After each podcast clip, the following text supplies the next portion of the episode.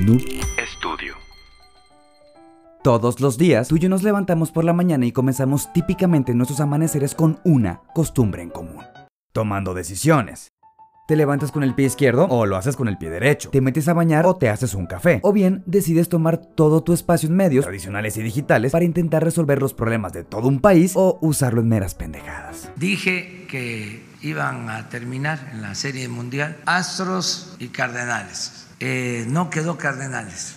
Todos tomamos decisiones. Algunos más de la verga que otros, sí, pero es completamente natural tan natural que ejemplos podríamos encontrar por chingos incluso en otras especies animales. Los bisontes, de acuerdo con fuentes que mencionan observaciones científicas, tienen la costumbre de tomar decisiones medianamente basándose en un sistema al que hoy nos referimos como democracia. Los miembros de una de estas comunidades de bisontes emiten su voto con respecto a qué es lo que cada uno cree que su comunidad debería hacer de manera conjunta. Si tienen hambre, por mencionar un ejemplo, emitirán su voto orientando su cuerpo hacia la dirección donde se encuentre una zona decentemente pastable. O si de pronto tienen sed, pues harán exactamente exactamente lo mismo, pero apuntando a un lugar abundante en agua.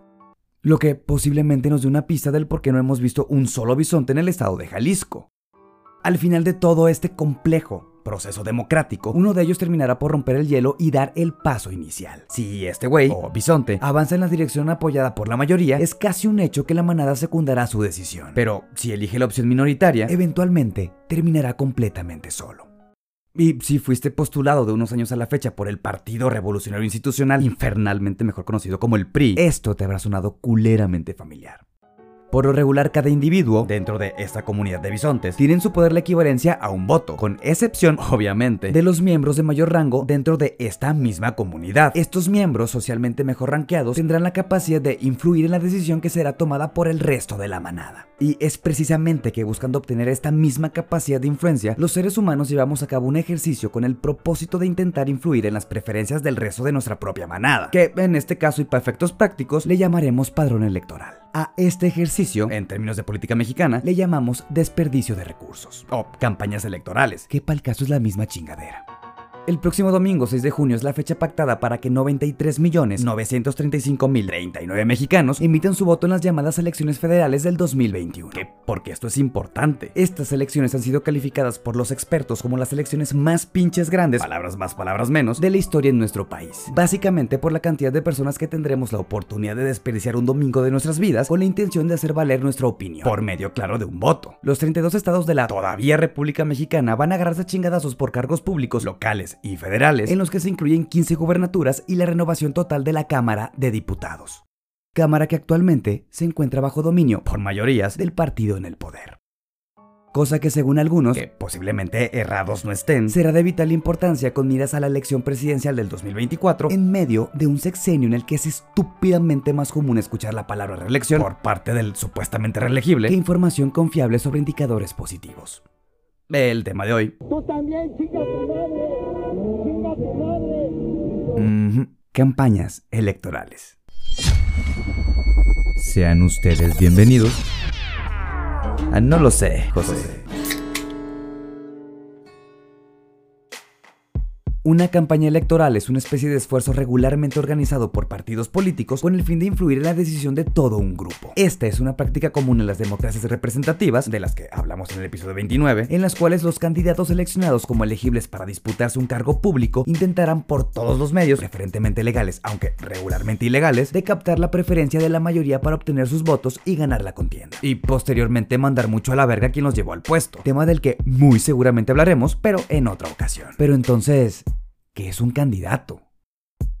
Un candidato, por lo menos en temas políticos, es una persona que se postula para ser elegida para ocupar un cargo de elección popular. Estos cargos podrán ser de competencia local, o sea, en su municipio, estatal, en su estado o federal, a nivel de toda la república. Y siendo tanta la responsabilidad que uno de estos cabrones tendrá en sus manos durante los años próximos a su elección, cualquiera podría pensar que la lista de requisitos para ser considerado apto para el puesto es estúpidamente grande. Es decir, si ya alguien va a mamar tanto dinero del erario, que mejor que sea el más especializado de las funciones que sea que vaya a desempeñar. Estos requisitos, si tomamos en cuenta las diputaciones federales, serían más o menos los siguientes. 1. Ser mexicano de nacimiento. 2. Tener 21 años cumplidos. 3. No ser miembro del ejército. 4. No ser líder de un culto religioso. Y 5. No ser titular de algún organismo autónomo. Que al paso al que vamos, no quedará ninguno en los próximos años. Y aunque la mayor parte de estos cargos públicos tienen los mismos requisitos, teniendo ligeras variaciones en cuestiones como la edad, de 25 años para senador y 35 para presidente, todos tienen una característica en común. No necesitas estudios. Y si bien estos requisitos fueron fundamentados en supuestamente valores con los que fue construido el Estado mexicano a través de los años, como la igualdad de oportunidades, esto no parece ser precisamente lo que sucede en la práctica. En la teoría, cualquiera de nosotros podría ser más o menos candidateable si cumplimos con los requisitos antes mencionados, hasta que nos damos cuenta que realmente no todos somos iguales, por lo menos a ojos de ciertos intereses políticos. Hoy en día, cualquier mexicano está bien pinchemente familiarizado con la imagen de campañas políticas y cargos públicos protagonizados por personas personajes que más que propuestas viables a soluciones existentes, llegan a ese lugar por la cantidad de votos que pueden llegar a cargar a la causa partidista. Que aunque muchas veces ni siquiera puedan llegar a ganar, estos votos les serán equivalentes a mayor presupuesto para futuras elecciones. Sin necesidad de hacer más que teclear un par de palabras en Google, nos encontramos con nombres como Alfredo Adame, el güey que se iba a agarrar a vergazos con el cazafantasmas, Paul Velázquez, mejor conocido como el güey que se pone un parche en el ojo sin necesitar un parche en el ojo, y luchadores como el Tinieblas Jr., de quien pues la neta no tenemos nada que decir. Estos cabrones son solo algunos de los que, sin tener absolutamente nada que ver con temas legislativos, saldrán impresos en las boletas aspirando a ocupar un asiento más dentro de esta fauna llamada política mexicana. Nombres que al final nos demuestran unos chingos de verga que les vale a los partidos políticos resolver los problemas que ya de por sí enfrentamos por llamarnos México o ubicarnos en Latinoamérica para mejor postular al güey que crean que va a lograr la preferencia de una mayoría. Y a veces ni siquiera eso.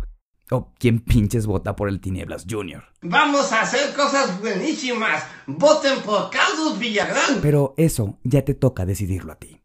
Por otra parte, el Instituto Nacional Electoral, mejor conocido como el peor enemigo de la democracia, en palabras del expriista Andrés Manuel López Obrador, es el organismo autónomo encargado de regular todo lo referente a estos procesos electorales. Este organismo, anteriormente llamado IFE, fue creado básicamente después de los conflictos electorales de 1988, cuando el ahora director general de la Comisión Federal de Electricidad anunció, muy convenientemente, la caída del sistema y que la postre permitió que el PRI continuara por lo menos un par de sexenios más en el poder. El caso es que es este organismo el también encargado de calcular el financiamiento público federal de los partidos políticos nacionales.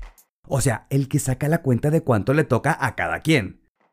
Y es entonces que para estas, las más pinches grandes elecciones de nuestro país, el financiamiento también es bastante pinche grande, con un costo total con cargo al erario, por supuesto, de aproximadamente unos 14 mil millones de pesos. Porque sí, podremos no tener la línea de metro más chingonamente segura del mundo, o podremos no presumir la existencia de un chingo de medicamentos en el sector salud, pero sí de un sistema con actores políticos con un presupuesto de primer mundo. Entonces, tomando en cuenta que el 30% de estos dineros destinados a cada partido se reparten de manera equitativa y el otro 70% equivale a la presencia electoral de estos mismos partidos obtuvieron en su elección anterior, nos resulta sencillo imaginar que el partido representado por la austeridad republicana, cuyo presupuesto es inversamente proporcional a lo que tú y yo entendemos por austero, Morena será el que más dinero pueda gastar, con más de 4 mil millones de pesos para solventar sus gastos de campaña. Y en un bastante peleado segundo lugar tendríamos al PAN y al PRI con más o menos unos 2 mil millones de pesos. Idealmente, estas cantidades tan bestialmente grandes de presupuesto deberían pensar que por lo menos el candidato en cuestión utilizaría una mínima parte para exponerte sus propuestas e intentar convencerte sobre el por qué chingados habías de desperdiciar un voto en ese cabrón y no en el otro. Exacto, la palabra clave sigue siendo idealmente.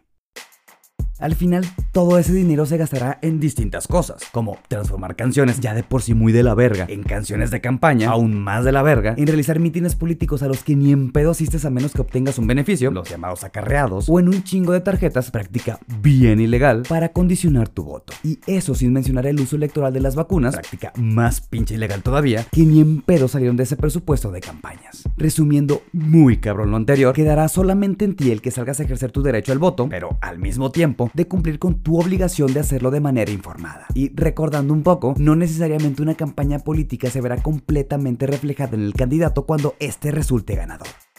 ¿O te suena el nombre de Adolfo Hitler? Por lo pronto, no nos queda de otra que confiar, una vez más, en la transparencia del proceso y en la honestidad de nuestros políticos, chingados podría salir mal, y congregarnos este 6 de junio en uno de los ejercicios que más nos identifica tradicionalmente como mexicanos. Elegir pendejos en el poder. Nos vemos en el próximo episodio, próximo jueves, en todas las plataformas donde estamos disponibles. Si en algo me equivoqué, sí, ya sé que Kiko ya se bajó de la contienda, no te mames tampoco. Coméntalo en mi cuenta de Instagram. No lo sé, José Podcast. Va todo junto. Hasta el próximo episodio. Adiós. Bye.